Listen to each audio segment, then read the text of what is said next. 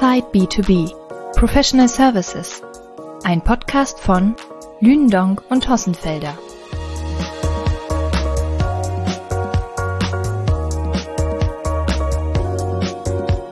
Herzlich willkommen zu einer neuen Ausgabe der Lünendonk Podcast. Ich freue mich sehr, heute wieder einen Interviewgast bei mir an der Seite zu haben. Ich bin heute in München in den Räumlichkeiten der IT-Beratung OC Technologies und spreche mit Patrick Arnold.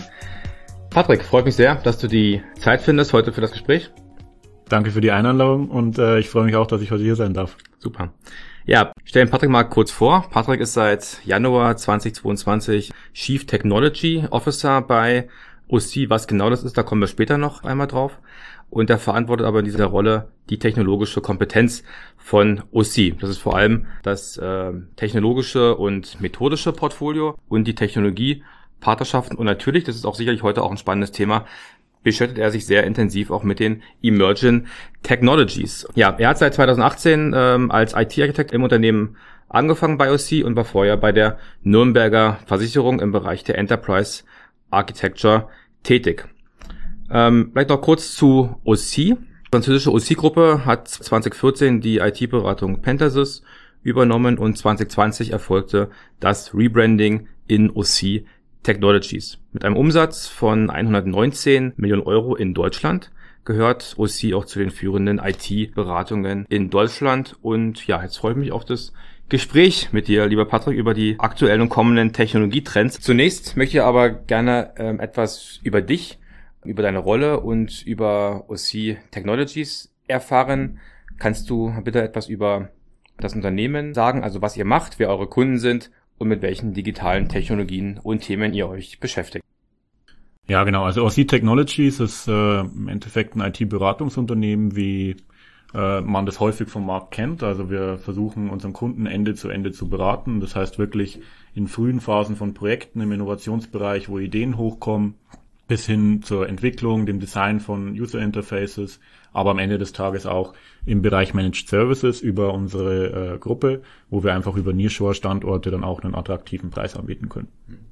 Ähm, kommen tun wir sehr, sehr stark aus der Technologie, also früher ist auch als Pentasys bekannt, äh, sind in Branchen aufgeteilt, ähm, unterstützen Kunden in Travel and Transport, in äh, Financial Services, Automotive, Telco, Industry, tief breit äh, da auch aufgestellt haben uns in den letzten Jahren auch dazu hinentwickelt, immer wieder fachliche Beratung anzubieten, neben der klassischen IT-Beratung, die wir, die wir quasi äh, per se schon aus der Historie mitbringen. Mhm. Okay. Und gibt es auch noch etwas, was die OC-Gruppe macht? Genau, also da, da gibt's äh, unterschiedliche Services. Wir haben äh, versuchen uns da natürlich auch zu ergänzen. Ähm, also die OC-Gruppe ist äh, gerade auch in Frankreich und Belgien sehr stark im Engineering unterwegs, mhm, äh, im okay. klassischen Engineering, ähm, aber eben auch in dem Bereich IT Cyber Security. Ähm, wo wir in Deutschland jetzt erstmal nur kleinere äh, Gruppen von, von Mitarbeitern und Mitarbeiterinnen haben, die sich mit diesem Thema beschäftigen. Und da versucht man sich dann natürlich auch über Grenzen hinweg ähm, zu ergänzen und äh, die Probleme von Kunden oder Herausforderungen von Kunden gemeinsam zu lösen. Schöne Überleitung zu deiner Rolle. Was macht denn nun ein Chief Technology Officer bei einer IT-Beratung? Also man kennt ja viel äh, CTOs bei euren Kunden, auch sicherlich bei Softwareherstellern, ja, die sich auch speziell um das Thema äh, Technologie, Scouting ähm, kümmern. Bei IT-Beratungen ist es mir noch nicht so häufig aufgefallen. Deswegen wäre auch mal die Frage, was machst du eigentlich bei ähm, BioC und warum gibt es dich? Genau, also ich fange mal bei der Frage an, warum gibt es die Rolle überhaupt bei uns? Also im Endeffekt ist das relativ einfach zu erklären.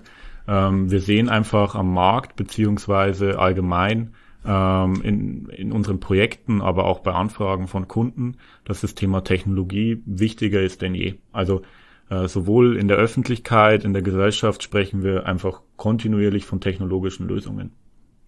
Und daraufhin haben wir gesagt, wir als Unternehmen oder wir als Beratungsunternehmen möchten uns da natürlich auch einen Fokus geben und möchten quasi immer mit den Top-Trends beim Kunden unterwegs sein und auch dem Kunden die Möglichkeit anzubieten, bei uns Expertise zu bekommen wie er sich in seiner IT-Landschaft, aber auch in seinen Prozessen oder ähnliches weiterentwickeln muss. Das mal, warum die Rolle überhaupt da ist. Ich glaube, das äh, erklärt auch ganz gut, wie mein Arbeitsalltag aussieht. Klassische Antwort, den gleichen Arbeitsalltag habe ich leider an keinem Tag. ähm, es ist sehr unterschiedlich. Aber im Endeffekt kann man das so ein bisschen aufteilen in drei Stränge, die ich momentan mit vielen Leuten gemeinsam bei uns in der Organisation ja, bestreite. Das ist einmal der ganze Part Innovations- und Expertengruppen Expertengruppen sind bei uns ähm, kleine Gruppen, die sich mit einer spezifischen Expertendomäne wie IoT, wie Cloud beschäftigen, um Offerings für unsere Kunden zu erarbeiten, um Frameworks zu arbeiten, die wir in unseren Projekten nutzen können, aber auch natürlich im Hinblick auf Marketing versuchen, ihre Expertise mit der Öffentlichkeit zu teilen. Dann haben wir den zweiten Part Pre-Sales. Wir sehen einfach immer stärker, dass der Kunde eine gewisse Lösungskompetenz erwartet von seinen Dienstleistern, die er mit einbringen soll bereits in der frühen Phase von Ausschreibungsprozessen oder auch Sales-Aktivitäten, ähm, um da einfach die Möglichkeit zu haben, den, sowohl den Dienstleister zu challengen, aber auch schon den Mehrwert zu erfahren. Und die dritte und die klassische äh, Arbeit von in der Beratung ist, ich bin selbst auch noch in Kundenprojekten, das ist mir auch persönlich sehr wichtig, weil ich glaube, da äh, erfährt man am meisten über die Problemstellungen, die eigentlich zu lösen sind. Muss aber gestehen, ich bin jetzt nicht mehr im Softwareentwicklungsteam und code tagtäglich, sondern die Tätigkeit hat sich eher ähm, noch stärker auf das Thema Architektur und Managementberatung fokussiert, um einfach den Kunden ja Tipps, Hinweise oder Empfehlungen zu geben, wie er gewisse Projekte startet, welche Themen in seinem Geschäftsmodell auf einer digitalen Ebene wichtig sind, aber auch wie er seine IT-Landschaften zukunftsfähig ausrichtet.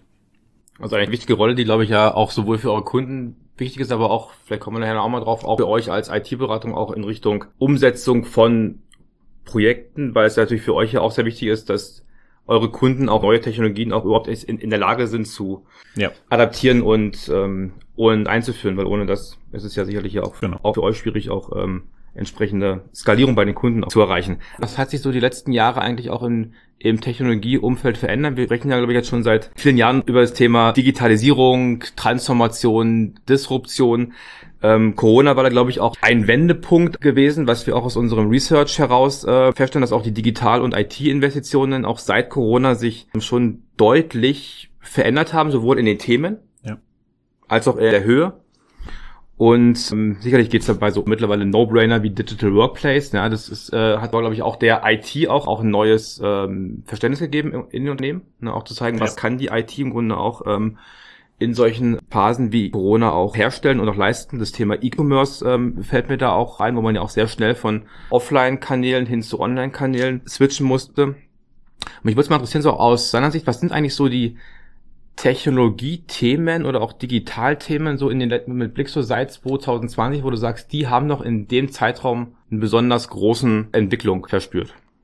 Ja, also ich glaube, ähm, einer der Major Points, die du gerade angesprochen hast, ist so allgemein diese Kundeninteraktion, obwohl ich remote bleiben muss. Ähm, also ich weiß noch, wie Corona begonnen hat, bei einem Kunden diese Aussage, ab morgen müssen wir 70 Prozent unseres Umsatzes digital machen was ein Kunde war, der klassisch erstmal sehr, sehr stark von seinem Store-Business gelebt hat. Schwierig, ne? Ja, absolut, weil der, also ich habe keine Möglichkeit mehr, irgendwie im Store mit dem Kunden zu interagieren und auch meine ganzen Werbemittel, die ich vielleicht bis heute verwendet habe, um Flyer, Aktionen im Store oder ähnliches zu finanzieren, sind eigentlich nutzlos. Mhm. Ähm, und ich glaube, das war einer der, der Kerntreiber. Und wenn man dann sich anguckt, ich teile es jetzt mal in drei Ebenen, also gerade diese Interaktion in Richtung Zielgruppe, das ist jetzt Mitarbeiter oder auch Kunde sein, aber auch Partner. Also wir reden da auch vor allem auch im B2B-Business, also wenn wir uns Lieferketten und ähnliches angucken, ähm, die komplett auf digitale Beine zu stellen, ist teilweise gut gegangen. Äh, man sieht wirklich gute Beispiele, die äh, einen enormen Boost in dieser Corona-Zeit auch äh, bekommen haben. Aber häufig ist das Problem, um den ersten Layer meines Unternehmens, meine Kontaktschicht zu digitalisieren, muss ich im Hintergrund erstmal viel digitalisieren. Weil ansonsten produziere ich erstmal nur die Situation, ich nehme mal ein klassisches Beispiel, ich hatte keinen äh, keinen E-Commerce-Shop. Ich löse, baue jetzt mal schnell einen auf, gibt ja tolle Tools wie äh, Shopify oder ähnliches, wo ich das mit, mit, mit wenig Mausklicks machen kann. Und dann komme ich zu der Problemstellung, die erste Bestellung kommt vom Kunden rein per E-Mail. Und dann muss ich einen Mitarbeiter ransetzen, der muss es mhm. irgendwie handeln, es muss irgendwie, also diese ganze Prozesskette, diese ganze Chain verursacht dann mehr Kosten, wie ich eigentlich gewohnt bin. Ähm, und ich glaube, da ist so die Hürde, gerade im Bereich Automatisierung, Skalierung, also äh, wir sehen es Black Week oder ähnliches, wo wir immer noch Kunden haben, die im Rechenzentrum auf einmal bereits im Januar Hardware bestellen müssen, weil wir wissen alle, Lieferzeiten und von Hardware und ähnliches sind sehr kritisch geworden, um überhaupt das Geschäft im November zu stemmen. Und da reden wir dann darüber, dass Server oder ähnliches teilweise über Monate hinweg im Idle-Modus im Rechenzentrum mhm. stehen um dann den Workload, der reinkommt, zu abzuhandeln, obwohl wir mittlerweile so Cloud-Native-Technologien haben, wo wir das relativ einfach handeln können. Also wäre ich relativ schnell bei so einem Thema wie IT-Modernisierung oder Legacy-Modernisierung, weil was du ansprichst, ist im Grunde auch ja. diese fehlende Daten, Interoperabilität, die auch aus den Legacy-Systemen ja herrührt, relativ starre ja. Legacy-Monolithen. Und den, den zweiten Bereich, den ich noch angucken würde, ist vor allem, ähm, den wir heute vielleicht gar nicht so stark betrachten, beziehungsweise unter einem Sub oder über einem, unter einem Hauptbegriff künstliche Intelligenz abtun, häufig, ist das Thema Datenanalyse, nenne ich es jetzt mal. Ähm, spielt für mich vor allem da rein, wenn man sich äh, Kunden anguckt, äh, gerade auch im, im, Wettkampf mit anderen äh, Unternehmen. Ähm, die Unternehmen, die bereits frühzeitig in offene Plattformen investiert haben, Plattformökonomie, Drittanbieter mit einbinden und all diese Themen sind heute viel weiter voraus in der Produktentwicklung und im Wissen, was ihr Kunde eigentlich benötigt. Ähm, und der Vorsprung ist natürlich schon massiv und ich kenne viele Kunden, die momentan genau diesen Marktführern in diesen Bereichen hinterherlaufen, weil einfach ihre Produkte gar nicht mehr so stark ankommen oder die Marketingmittel, die sie aufwenden, nicht mehr den wirklichen Kunden erreichen, weil der über zum Beispiel soziale, kann, äh, soziale Medien oder ähnliches mhm. viel stärker von den Konkurrenten schon äh, angeworben wird. Mhm. Das ist tatsächlich auch etwas, was wir in unseren Studien auch feststellen, dass ein großer Teil der Unternehmen tatsächlich die Sorge hat, beim digitalen Wandel abgehängt zu werden. Also lass ich auch sagen, die Luft zwischen denjenigen, die Digitalisierungsvorreiter sind, die vielleicht auch schon vor Corona mit solchen Themen wie IT-Modernisierung, Stammdatenmodernisierung, Prozesse begonnen haben, heute auch viel weiter sind. Ja. ja ähm, und diejenigen, die erst seit Corona beginnen müssen, entsprechend sich jetzt auch schwer tun, die Themen in dieser Geschwindigkeit nachzuziehen. Siehst du das? Absolut, ähnlich? absolut. Also ich meine, es gibt ja nach dem Lehrbuch quasi so zwei Wellen von äh, Digitalisierung. Welle eins ist, sage ich mhm. mal, diese ganze Thematik, sich im Backoffice in Anführungszeichen digital aufzustellen, ähm, im Hinblick Prozesse zu digitalisieren, Abläufe zu digitalisieren. Ähm, und Welle zwei ist dann aus dieser Digitalisierung wirklich neue Business-Ideen und Geschäftsmodelle zu kreieren. Und äh, wir sehen am Markt natürlich schon, gerade auch wenn man Mittelstand und äh, ja, größere Unternehmen betrachtet, also wenn ich mir den Munich Re ja. angucke, die hatten auch vor Corona schon massives Investment in das Thema Digitalisierung und Weiterentwicklung ihrer Landschaften, wohingegen vielleicht kleinere Firmen einfach auch den Need oder ja, vielleicht auch die, die Thematik, dass sie sich noch mit anderen Themen beschäftigt haben, ähm, einfach ihre Budgets auf diesen Fokusbereich gar nicht so sehr gesetzt haben. Und da heißt halt jetzt wirklich, ähm, bin ich zumindest der Meinung, ähm, wenn man langfristig erfolgreich sein will, muss man jetzt genau hier anpacken und diese Themen vorantreiben und möglichst schnell über diese Welle eins mal drüber kommen. Mhm. Dann lass uns mal nochmal genau ähm, auf dieses drüberkommen nochmal etwas tiefer eingehen. Du, du, hast, du hast ja gerade schon ein Stück weit ähm, beschrieben, Cloud, Automatisierung mit DevOps-Thema genau. und alles rund um Data Analytics. Ja. Ähm, ich würde mal ganz gerne vor allem das Thema Cloud nochmal ein Stück weit einordnen. Cloud-Transformation ist auch aus unserer Sicht eines der Themen, wo in den letzten Jahren auch oder in den letzten zwei Jahren wirklich am meisten Zug drauf war. Ja.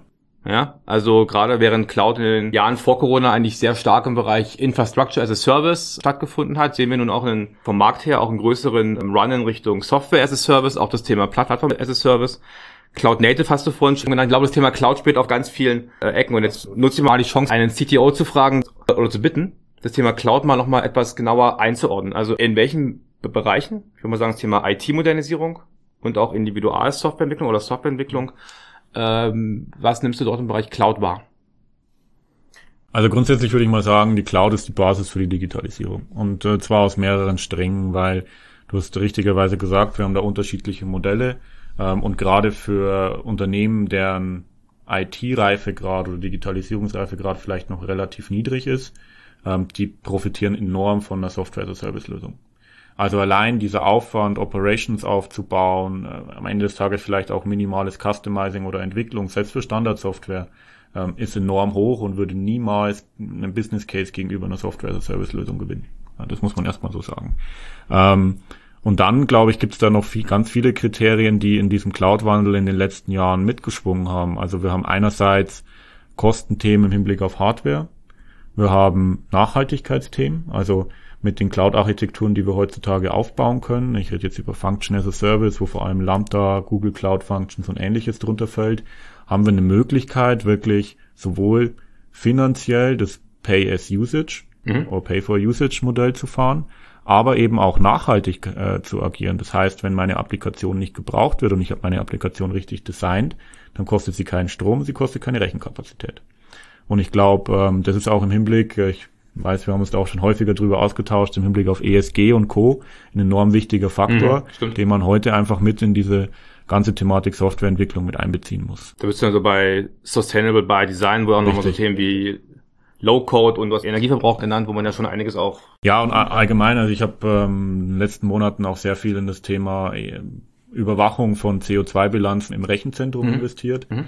Das, was man da im eigenen Rechenzentrum aufbauen muss, gibt es fertig bei den Cloud-Anbietern. Mhm. Das heißt, ich habe da so unglaublich viele Einsparungen auch jetzt in den Initialprojekten, die ich vielleicht leisten muss, um überhaupt Transaktionen trackbar zu machen und Co., die ich einfach in der Cloud schon relativ einfach bekomme. Mhm.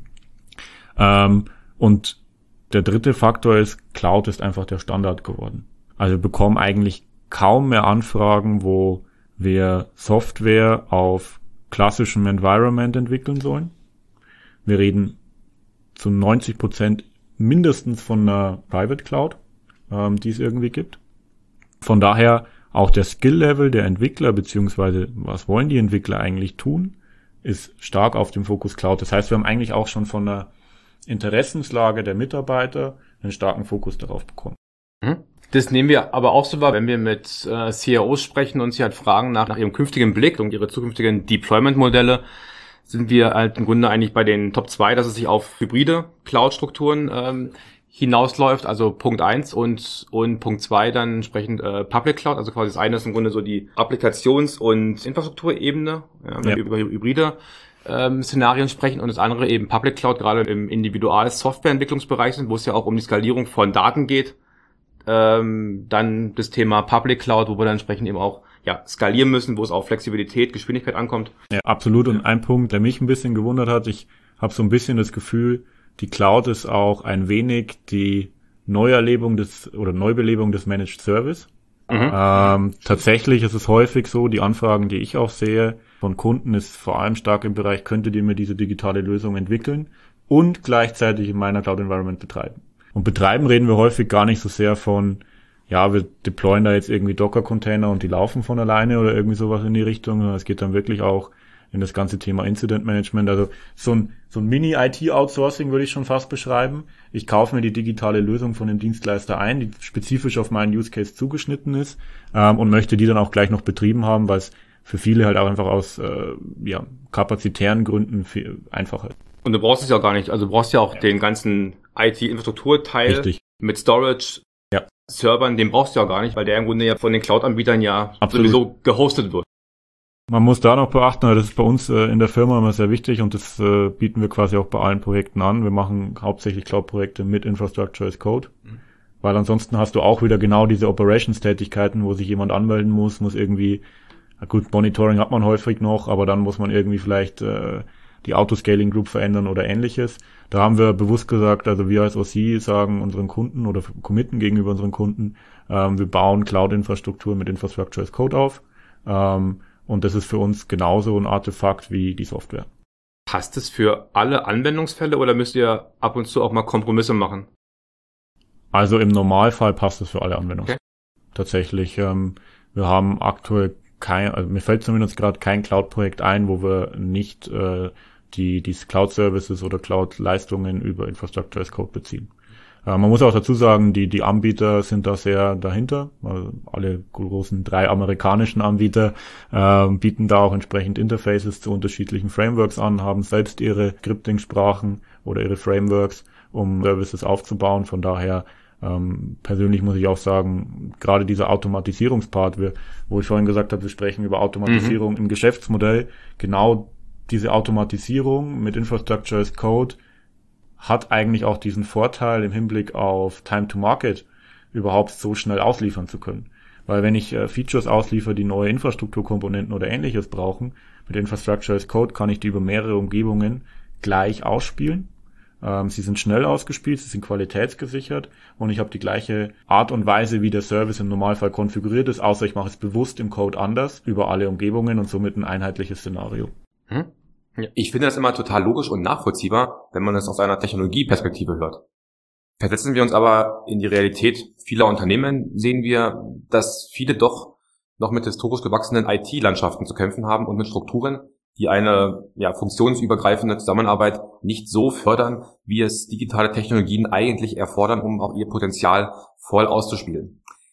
Wie gehen eure Kunden deiner Erfahrung nach damit um und wie gelingt es, digitale Technologien so zu adaptieren, dass sie einen Mehrwert stiften? Also da merkt man enorm den Drang zu agilen Methoden mit äh, einer Verbindung von DevOps Teamaufstellung. Ich sage bewusst auch Teamaufstellung. Ähm, das Team muss diesen DevOps-Charakter haben. Es bringt mir, also häufig habe ich mit den Kunden die Diskussion, es gibt hier diesen einen DevOps-Engineer, den platziere ich jetzt im Team, jetzt sind wir DevOps. Das wird nicht funktionieren, da muss ich leider jedem Kunden diese Illusion nehmen. Ähm, das Team muss im DevOps-Mindset agieren und äh, gemeinsam äh, quasi von der Entwicklung über den Betrieb zusammenarbeiten und da Tätigkeiten übernehmen. Ähm, aber generell ist es zu sehen, ähm, agile Methodik eigentlich gesetzt. Okay. Also zu, vielleicht liegt es auch daran, dass wir uns agiler Enabler nennen, aber wir kriegen eigentlich kaum mehr Anfragen, wo wir, wo wir Wasserfallprojekte durchführen, äh, sondern die agile Methodik ist gesetzt. Wir sprechen eher darüber, ähm, über skalierte agile Frameworks. Mhm. So wie Safe oder? Richtig, weil du kommt, man kommt natürlich in diesen, dieses Fahrwasser, dass ich dann ein Team agilisiert habe und jetzt fangen die auf einmal an, täglich zu deployen und Produktionsänderungen mhm. zu machen. Ähm, und äh, das andere Team hat noch diesen Wasserfallmodus. So, und Team A braucht jetzt von Team B eine API und die kommt jetzt in sechs Monaten. Und das ist halt genau dieses Thema, wo ich dann langsam in diesen Schritt für Schritt komme, wie richte ich mich eigentlich als Unternehmen, auch im Hinblick auf Value Streams und ähnliches aus, damit ich meinem Kunden ähm, wirklich kontinuierlich Value äh, liefern kann, aber zeitgleich auch durch die Benutzung des Kunden meiner digitalen Produkte dieses Feedback sammle und da wieder neue Ideen in meine digitalen Produkte reinbringen. Mhm. Also das ist so momentan das, wo ich sage, da bewegt sich der Kunde sehr, sehr stark hin, sowohl technologisch als auch organisatorisch. Wir haben viele Diskussionen über das Thema Safe, Spotify-Modell, Ablaufprozesse, wie könnten die darin aussehen. Mhm. Ähm, HI Release Trains ist äh, gang und gäbe mittlerweile. Wir, wir, diskutieren viel mit dem Kunden über die Definition von Value Streams. Ähm, aber da ist äh, tatsächlich viel Bewegung im Markt. Mhm. Ist auch meine meine Wahrnehmung, dass viele Themen, die noch äh, vor einigen Jahren wirklich noch eher so Exoten-Themen waren, mittlerweile eigentlich auch sehr stark vom Business auch adaptiert ja, ja. worden sind und es sicherlich auch der IT auch zugutekommt. Also früher war es eher so die IT, die solche Themen ja. versucht hat treiben und äh, mittlerweile, hast du vorhin ja auch ganz gut auch beschrieben, ist ja auch der Veränderungsdruck in den Vorständen, in den Fachabteilungen auch angekommen. Ich glaube, das hat dem Thema auch dem ganzen Thema auch Transformation, auch wie ich auch solche Kulturveränderungen und Agilität ist ja auch eine Kulturveränderung. Ja. Ich glaube generell Technologie und neue Technologien auch sehr stark im Kulturbereich auch ähm, als Enabler zu verstehen. Absolut. Ich meine, ich bin, bin immer der Meinung, also wir werden viele Technologieprojekte die nächsten Jahre machen, aber nur die mit den richtigen Leuten und der richtigen Kultur im Projekt werden auch erfolgreich sein. Also Technologie wird die anderen Probleme nicht lösen. Wir müssen als, als Menschen zusammenarbeiten ähm, und das ist der, der erste Faktor und äh, die Technologie ist eigentlich nur ein mhm. Werkzeug. Ja, absolut, sehe ich genauso. Dann lass uns doch mal über die Trends sprechen, die, ähm, die du siehst, ja, äh, mit Hinblick auf die nächsten Jahre. Was sind denn so deine ähm, Top Emergent Technologies? Ja, also ich, ich würde da mal auf, auf eure Studie auch referenzieren. Ich meine, äh, wir sind da ja auch äh, oder lesen da gerne mal, mal die Themen dann auch raus, beziehungsweise sehen auch, wie der Markt reagiert. Ähm, aktuell, wenn ich das widerspiegel, eure Studien und auch die Anfragen, die wir bekommen, mhm. sehe Cloud Native weiterhin äh, auf Platz eins. Das wird auch mit Sicherheit eine Weile so bleiben, wie sowohl eure Studien als auch unsere Anfragen beweisen. Ähm, auf Platz zwei sehe ich das ganze Thema Software Defined und Digital Engineering, wo wir drüber reden, wirklich mit Softwarelösungen oder Digitallösungen sich vom Markt zu unterscheiden als Unternehmen. Ähm, das dritte Thema ist aus meiner Sicht Composable Enterprise, wo wir auch drüber gesprochen mhm. hatten, äh, Software as a Service und die Integration davon. Also wie baue ich mir meine persönliche Suite für mein Unternehmen zusammen. Mhm. Ähm, Platz vier künstliche Intelligenz inklusive Daten. Und auf dem letzten Platz, oder sagen wir mal Top 5, letzter Platz klingt zu schlecht, sehe ich momentan das ganze Thema Virtual Reality ähm, als auch Metaverse. Ähm, ich weiß, es gibt am Markt eine Bewegung. Ich sehe ja. auch äh, durchaus die ersten Konferenzen dafür kommen, die ersten Austauschplattformen dafür kommen. Per se ist es aber zumindest jetzt mal in Deutschland äh, in den Anfragen für Dienstleister aus meiner Sicht relativ gering. Das sehe ich auch so und hängt natürlich auch ein Stück weit damit zusammen, dass wenn du Virtual Reality oder Augmented Reality Projekte machen willst, also wir sehen da sicherlich im ganzen Umfeld von E-Commerce sicherlich gewisse Bewegung, brauchst du aber auch die Daten. Du hast ja vorhin ja auch das Thema Data Analytics genannt. Wir haben über Stammdaten auch schon äh, kurz gesprochen. Wenn du solche Themen natürlich nicht, nicht im Griff hast, brauchst du auch gar nicht erst in die Digitalisierung eines Geschäftsmodells, was ja auch dann entsprechend auch Virtual Reality in der Industrie oder im E-Commerce, dann im Handel. Ich aus meiner Schritt sogar noch ein Stück weiter. Also wenn ich das wirklich flächendeckend nutzen will, braucht die Gesellschaft ja auch die entsprechende Hardware und ich kann jetzt nur von meinem Bekanntenkreis sagen, es gibt zwar vereinzelt mal jemanden, der so eine Brille hat. Das stimmt, ja. Ähm, aber es ist jetzt nicht flächendeckend. Mhm. Jetzt hast du gerade das Thema Software-Defined Products und Digital Engineering angesprochen und vorhin ja auch gesagt, äh, die OC-Gruppe ist ja auch stark im Engineering tätig. Ihr kommt sehr stark aus dem Bereich Individualsoftwareentwicklung, IT-Beratung. Wenn man das mal miteinander kombiniert, ist man ja sehr schnell beim Digital Engineering, was du ja, gerade auch ja. genannt hast. Und wir sehen es ja auch am Markt ähm, als Trend, dass immer mehr Produkte, sei es Haushaltsgeräte oder auch Maschinen, Anlagen, Fahrzeuge, nicht nur die die PKWs, aber auch ähm, Gabelstapler oder auch ähm, Logistikprozesse ja jetzt sehr stark über Software entwickeln. Ähm, vielleicht kannst du das nochmal ein bisschen konkretisieren, was es eigentlich für Anforderungen im Bereich Embedded Softwareentwicklung gibt, die vielleicht jetzt sich unterscheiden zu einem zur Entwicklung eines normalen digitalen Produktes.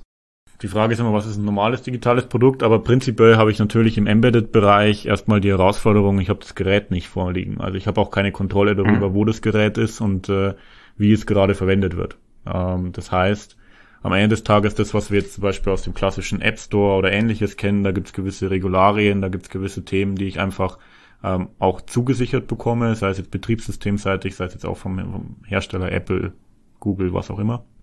Beim Embedded-Verhalten bin ich erstmal so klar, ich habe auch eine gewisse Basis. Ich kaufe natürlich auch einen Sensor von einem spezifischen Hersteller. Ähm, aber grundsätzlich ist es erstmal so, dass ich Software entwickle, die in einem Gerät verbaut ist, was ich im Normalfall während des Lebenszyklus nicht mehr sehe. Das heißt, ich sehe es, wenn es defekt ist. Ähm, ich sehe die zweite Generation, wenn sie neu auf den Markt kommt. Aber sobald sie aus dem La oder sobald sie aus der Produktion raus ist, ist das Gerät erstmal weg. Ähm, und die Herausforderung da, vor allem am Anfang, glaube ich, war aus meiner Sicht das ganze Thema Over-the-Air-Updates. Ich glaube, wir sind noch nicht flächendeckend bei allen mhm. Geräten, die im Internet so rumschwirren, auf dem Status, dass wir sie Over-the-Air updaten können. Bist du oft ja auch losgelöst von der IT. Also ein normales digitales Produkt ist ja sehr, wurden ja nah an der IT. Ja. Äh, Im Backend, hier reden wir ja eigentlich über die OT, über die Operational Technology, die Ach. ja quasi auch losgelöst von einem Rechenzentrum auf sich bewegen ja, kann. Ne? Genau. Und ich glaube, das ist schon mal, also das ist so der, der Kernknackpunkt ähm, aus meiner Sicht in der Embedded-Entwicklung. Dafür müssen wir immer ausgehen. Ähm, und was wir halt häufig auch noch haben, ich meine, gerade in Deutschland äh, reden wir auch davon, dass wir zum Beispiel gar kein Connectivity auf das Gerät haben. Also äh, wenn ich mir jetzt so, so Beispiele vorstelle, dass ich äh, mit einer Kettensäge in den Wald gehe und die hat irgendwie eine Konnektivität. Ähm, ich weiß nicht, ob wir in allen Wäldern in Deutschland auf einmal mhm. äh, Connectivity haben. Vermutlich äh, nicht. Und davon müssen wir halt auch ausgehen, dass zum Beispiel gewisse Daten vielleicht zwischengepuffert werden müssen auf den mhm. Geräten, ähm, was natürlich dann auch wieder mit dem, mit dem Fokus darauf liegt, wie lang hält eigentlich meine Energie. Mhm. Ähm, weil ich habe natürlich auch den Punkt, wenn ich nicht an einer lokalen örtlich oder an einer Örtlichkeit bin, wo ich laden kann, beziehungsweise wo ich ja die, die Energiezufuhr aufrechterhalten kann, wenn der Akku leer wird oder ähnliches, muss ich auch davon ausgehen, was mache ich mit diesen Daten. Also die gehen vielleicht mhm. einfach verloren. Kann ich sie irgendwie vielleicht auf dem Handy, was der Kunde dabei hat, zwischenspeichern über Bluetooth oder ähnliches. Also ich glaube, da gibt es so viele Schwierigkeiten, die halt aus diesem klassischen Digital Engineering, wo ich jetzt Apps, Websites oder digitale Prozesse baue, die kenne ich erstmal in dem Umfeld nicht. Ist aber auch ein Unterschied dann auch wiederum zum Shopfloor, wenn wir jetzt mal bei OT bleiben. Also im Shopfloor wird ja auch sehr viel Edge Computing auch, auch eingesetzt, also tatsächlich auch on-premise on oder in einer Absolut. privaten Umgebung. Ja. Wenn ich jetzt Wald- und Wiesensituation bin, ja, dann nützt dir die Edge ja auch nichts. Nee. Da sind wir dann auch schnell wieder beim Thema Public Cloud und dann natürlich, was ich jetzt auch noch gar nicht gehört habe, das Thema Cyber Security. Und ja. da hängt da natürlich ja sehr stark mit drin. Also ich meine, ich habe ganz andere Vor äh, Anforderungen auch. Ich bin auch häufig dann, gerade wenn ich auch äh, jetzt in Produktion gucke, wo wir dann auch Embedded Entwicklungsthemen haben, wo dann auch von gewissen Safety-Anforderungen sind. Also ich muss die Mitarbeiter schützen. Das äh, also das ist ein riesen, riesen Thema ähm, und ein, ein Riesenthema, was glaube ich auch wahrscheinlich zwei, drei Podcast-Folgen alleine füllen würde. Ähm, ich merke schon. Ne? Also ich glaube, ähm, da muss man sich halt auch, was wir momentan da tun, auch als Gruppe richtig aufstellen ähm, und wie, vorhin, wie ich gesagt mhm. habe, so grenzenübergreifend zusammenarbeiten, um dann für den Kunden auch die beste Lösung zu finden.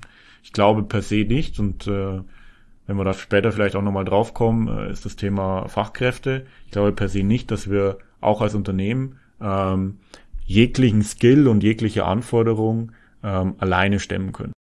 Du hast ja schon über Automatisierung gesprochen, also lass uns das gerne aufgreifen. Also Automatisierung ist natürlich auf der einen Seite ein Effizienzthema, um Kosten zu sparen. Es ist ein Thema in Richtung Digital Experience, um auch einzelne Silos zu Prozessketten zu vernetzen, diese auch intelligent zu gestalten ja. ne, und dann ja. auch zu automatisieren. Aber es ist natürlich auch etwas, um dem Fachkräftemangel auch zu begegnen. Wenn wir über Managed Services sprechen, ja, im Cloud-Umfeld zum Beispiel, so viele Skills und auch ähm, Erfahrungen, um, um diese neuen Rollen auch zu erfüllen, gibt es ja gar nicht, wenn wir hier über Deployment, Monitoring, Security sprechen. Ohne Automatisierung würde das wahrscheinlich auch in so einem Kontext gar ja, nicht gehen, oder? Ich, ich zähle das sogar noch, weil wir vorhin mal Digitalisierung in diesen zwei Wellen hatten, ich zähle das sogar noch zu Welle 1. Also wir haben nicht nur eine, eine Business-Automatisierung, wie du, wie du so richtig beschrieben hast, sondern wir haben auch eine technologische Automatisierung. Also man muss auch dazu sagen, dieser, dieser Fokus auf Testautomatisierung alleine mhm. ähm, hat einen enormen Schwenk gemacht, wenn ich mal mhm. fünf Jahre zurückgucke. Auch das ganze Thema ähm, kann ich überhaupt Vulnerabilities und Sicherheitslücken mhm. automatisiert abtesten? Äh, enormer Bedarf gestiegen. Und kann man, ne? Kann man, also da gibt es genügend Tools äh, und ich bin auch immer wieder überrascht, äh, da entsteht auch immer gefühlt jede Woche ein neues Tool, was dann irgendwann verwendet wird. Ähm, aber ja, das ist heutzutage auch kein Problem mehr und man braucht es auch, weil, äh, wie du richtig gesagt hast, Fachkräftemangel, ähm, wir müssen auch überlegen, welche Arbeitsschritte wir gerade in diesen neuen Bereichen bereits jetzt schon automatisieren können, weil ansonsten landen wir da auch in einer Welle, wo ich dann sage, vielleicht, keine Ahnung, bin jetzt kein Hellseher, aber in fünf bis zehn Jahren haben wir dann Digitalisierungswelle drei, wo wir quasi die Sachen, die wir heute neu bauen, äh, automatisieren müssen, weil wir einfach auch nicht mehr die Leute haben, beziehungsweise den Skill haben, sie weiter zu pflegen. Aber ist es nicht sogar schon etwas, was sich heute schon ein Stück weit ähm, abzeichnet? Also zumindest was ja, wir am Markt feststellen, ist, dass zumindest bei einigen äh, Technologien gerade im Umfeld von Cloud und Security heute schon sehr, ja. sehr schwer ist. Ich weiß nicht, wie es ist bei KIs, da hast du vielleicht nochmal einen Einblick. Also ich bin da absolut bei dir. Also vielleicht nochmal auf das Thema Cloud. Was, was passiert da momentan? Wir haben äh, gerade in, ich sage jetzt mal kurz vor Corona, hat man schon diesen, diesen Trend gehabt, ja, wir wollen die Cloud migrieren, machen wir mal Lift and Shift. Und im Endeffekt machen wir da folgendes, die Migration, die wir gemacht haben und uns dann auf die Schultern geklopft haben und haben gesagt, jetzt sind wir in der Cloud. Äh, die machen wir als, als Markt jetzt nochmal äh, im Hinblick auf ein Replatforming oder auf ein Refactoring, um die Cloud besser zu nutzen. Also das ist genau der Punkt, wie, wie du schon richtig sagst. Das sieht man heute schon in gewissen Bereichen. Ähm, Im Bereich KI muss ich ehrlich gestehen, da, das ist ein bisschen, bin ich momentan ein bisschen geteilter Meinung. Also wir haben das Thema KI sehr, sehr stark hochgekocht. Es war ein Buzzword auch in der in den Medien, in der Öffentlichkeit. Ähm, persönlich habe ich bisher wenig äh, Use Cases gesehen, wo man und ich nenne es noch nicht mal KI, sondern ich bin eher auf der Ebene Machine Learning, okay. wirklich flächendeckend nutzt. KI kann man ja nochmal so unterteilen zwischen schwacher und starker. Machine mhm. Learning wäre jetzt eher eine schwache. Und ich glaube, das liegt auch viel daran, weil der Fokus auf äh, das falsche Thema gelenkt wurde. Die Kunst beim Machine Learning ist aus meiner Sicht in der Aufbereitung von Trainings- und Validierungsdatasets, die für meinen Use Case passen, weil für Themen wie Bilderkennung, ähm, auch Emotionserkennung und ähnliches gibt es bereits definierte Modelle. Das heißt, ich muss den Aufwand eigentlich in die Datenerhebung, in die Datenvalidierung äh, und Aufbereitung stecken, um dann diese Modelle zu trainieren. Mhm. Und da, glaube ich, lag der Fokus in, also ich würde jetzt mal behaupten, in den letzten zwei Jahren zu sehr auf dem Trend künstliche Intelligenz und zu wenig auf der eigentlichen Vorarbeit. Also auch im Grunde wieder das, das Thema Daten, ne? Also im Grunde kommt eigentlich ja. der Mehrwert daraus, auch die Daten auch ähm, zu sammeln, sie zu beschreiben und dann, ja. Okay. Jetzt haben wir ganz viel über Digitalisierung, Transformation, Technologien, äh, was muss man alles machen, gesprochen. Jetzt wollte ich nochmal den Schritt nochmal zurückgehen und dich fragen, was bedeuten eigentlich diese ganzen Entwicklungen für euch als IT-Beratung? Wie müsst ihr euch auch aufstellen und wie verändert diese Transformationsgeschwindigkeit euch und euer Arbeiten? Ja. Also ich glaube, die Standardantwort gibt's da nicht. Vielleicht, ich versuch's mal, man stellt sich breiter auf.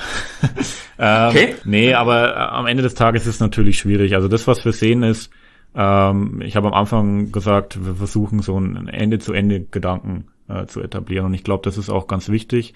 Ähm, die IT-Beratung Stand heute oder zukünftig wird einen massiven Anteil an Consulting haben, also wirklich dem Kunden beraten, mhm. wie geht der Themen an, weil wir halt auch einfach sehen, dieses Thema Expertise und Wissen, ähm, wie man Themen vorantreibt, das ist enorm wichtig beim Kunden. Werden aber weiterhin auch sehr, sehr stark in der Umsetzung bleiben, weil der Kunde auch einfach das fordert, ähm, einen, einen Dienstleister Ende zu Ende ja zu nutzen, um seine digitale Lösung aufzubauen. Und gerade in dem Consulting-Bereich, glaube ich, ist es halt auch wichtig, nicht nur in dem klassischen Umfeld, Glück gesagt, nehme ich jetzt Java oder nehme ich Node.js oder ähnliches zu beraten, sondern wir müssen da auch den Schritt höher gehen, weil wie wir gerade gesagt haben, Ebene oder Welle 2 Basis schaffen, Welle 3 dann wirklich einen Mehrwert über Daten generieren. Ähm, da ist es dann natürlich auch wichtig, eine gewisses Mindset und ein gewisses Technologieverständnis auch im Top-Level-Management zu schaffen. Weil wir sprechen davon, dass das die Kernthemen werden der Manager der Zukunft. Ich glaube, da ist es wichtig, auch heute schon als IT-Beratungsunternehmen zu versuchen, diesen Leuten eine Hilfestellung zu geben, wie sie ihre Landschaften weiterentwickeln müssen, welche Capabilities sie in ihren Organisationen brauchen, wie zukünftige äh, Zusammenarbeitsmodelle aussehen. Also ich äh, tausche mich hier, also dadurch, dass die Expertengruppen äh, bei mir angehängt sind, äh, auch viel mit dem Thema Agile oder beziehungsweise Organisation im Allgemeinen aus. Ähm, sind da momentan auch dran so Themen wie äh, House of Value Creation, ist so ein Ansatz zu sagen, okay, wie schaffe ich es als Unternehmen, Value zu erzeugen für meine Kunden? Also da auch eine ganz andere Richtung. Also wir sind als Welt deutlich weniger reaktiv unterwegs, sondern sind viel stärker proaktiv. Also wir versuchen Themen zu platzieren. Und wenn man dann auch so Themen wie Multi-Experience sieht, wo wir von der klassischen Omnichannel-Sicht mhm. kommen, wo das Unternehmen äh, quasi rauswärts in Richtung Kunde pusht, ist Multi-Experience viel stärker. Ich versuche dem Kunden da abzuholen, was er gerade braucht. Also der Kunde steht viel stärker im Fokus und nutzt quasi das breitflächige Angebot, aber ich pushe gar nicht den Content mehr, sondern er zieht ihn mehr. Ähm, und ich glaube, das sind alles so Themen, also gerade als Beratungsunternehmen da in diesen frühen Phasen stärker zu agieren, den Kunden mehr Möglichkeiten aufzuzeigen, auch eben auf dieser strategischen Ebene ist ein wichtiger Part, aber weiterhin auch diese Kompetenz zu behalten, Themen zu entwickeln und auch betreiben zu können, ist enorm wichtig. Ähm, und warum ist, also für mich persönlich, warum ist das so spannend? Weil ich glaube, gerade diese, diese Mischung aus Beratung und Umsetzung hat den größten Mehrwert für den Kunden.